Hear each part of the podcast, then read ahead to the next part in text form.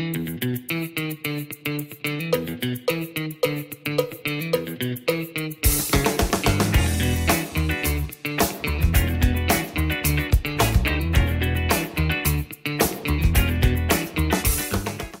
大家好，这里是股气，那欢迎大家来收听，然后也欢迎大家理性交流。那今天我们要讲的主题是第三集，资金开始撤离台湾了。那到底台湾未来的几股市，还有国际的股市，还有到底未来该不该买美债？今天要讲的主题就是这些，非常多哦。好，那为什么会讲这些呢？是因为最近发生一些事情。首先就是美债殖利率不断的攀升，美元走强了，那就有一些基金啊，还有一些机构开始抛售持股。那我们就以亚洲区为例，亚洲区就有很多的基金或大型机构在抛售亚洲区的股票。那例如台湾，我朋友可能昨昨天还问我说：“哎，怎么怎么会那么多最近？怎么外资都在撤离台湾，一直在卖股票，就一些些剩下一些些人持有，为什么会这样？”那最重要原因就是因为美债的值率不断攀升。为什么？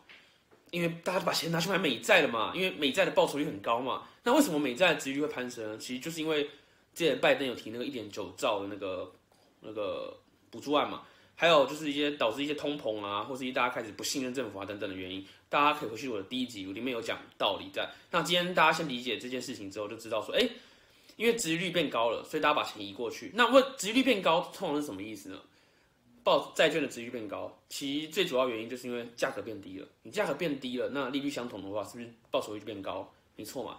所以价格变低，之前就一直在变低，因为之前一直有人在抛售美债，但最近到一个低点之后，就是。也不一定是真的低点，但是有些机构认为现在是低点，所以开始有一些大型机构开始进场买美债，所以大家就会开始跟风嘛，觉得哎美债不错，美债不错，那现在价格很低，是不是该进场？就是这个原因，非常简单。那你现在问我到底该不该我们一起进场买美债？那我个人跟你讲，我不知道，但是我可以跟你讲，买的人他在想什么，跟不买的人他在想什么，是哪些人在买，哪些人不是在买。那我们就先从买的人来讲好了。好，为什么会买债券？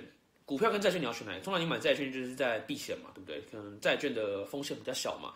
那我们就来看一下，首先我们就看传统的一些黄金避险者。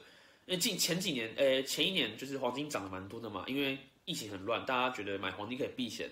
那最近就可以发现一个趋势，就是诶，黄金开始在下跌了，哦，下跌了不少。哦然后这些买黄金的人开始把钱转去买美债了。哦好，这是第一个。那我们再看第二个例子，就是科技股。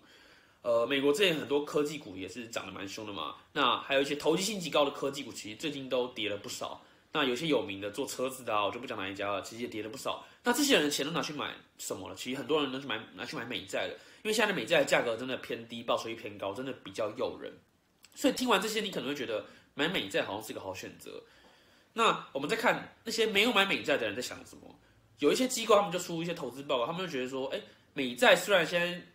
报酬率好像不错，但是它其实还是跟以前比起来，还是没有到那个最低的那个点，所以他们还不愿意继续买，而且他们认为未来值域会继续上涨，所以其实呃要再等一下再继续买美债，现在还不如把钱继续放在股市才比较确实。这也跟我上一集讲的一样，其实从股市的一些技术线图来看，其实还可以再撑好几个月，至少都还会往上走。所以现在买美债可能对那些机构来说，他们觉得好像太早了一点。那你问我个人会不会买美债？这都是我个人意见，呃，我觉得我还是要买，我自己线上剩下也有买美债，是因为我知道美国会去印钞票，我知道现在景气其实还没有完全复苏，还是很多国家会透过宽松政策去印钞票，那我的钱存着也是一直通膨，那我今天也是一直贬值，那我今天又不太敢买太多股票，因为我对股票其实有一点疑虑，那我就只能买美债了嘛，对不对？我不想让我的钱一直被稀释，我就只能买了，所以我其实身上就一定到现在固定都会有大概二三十趴的钱是在美债里面。对，就包含这一次美债价格变便宜，我自己也有进场一些。对，那我今天就分享到这里。那大家想想想不想美债买美债，可以在下面留言。我很好奇大家对美债的看法是如何。那今天的影片就到这里结束，谢谢大家。那欢迎大家分享订阅，拜拜。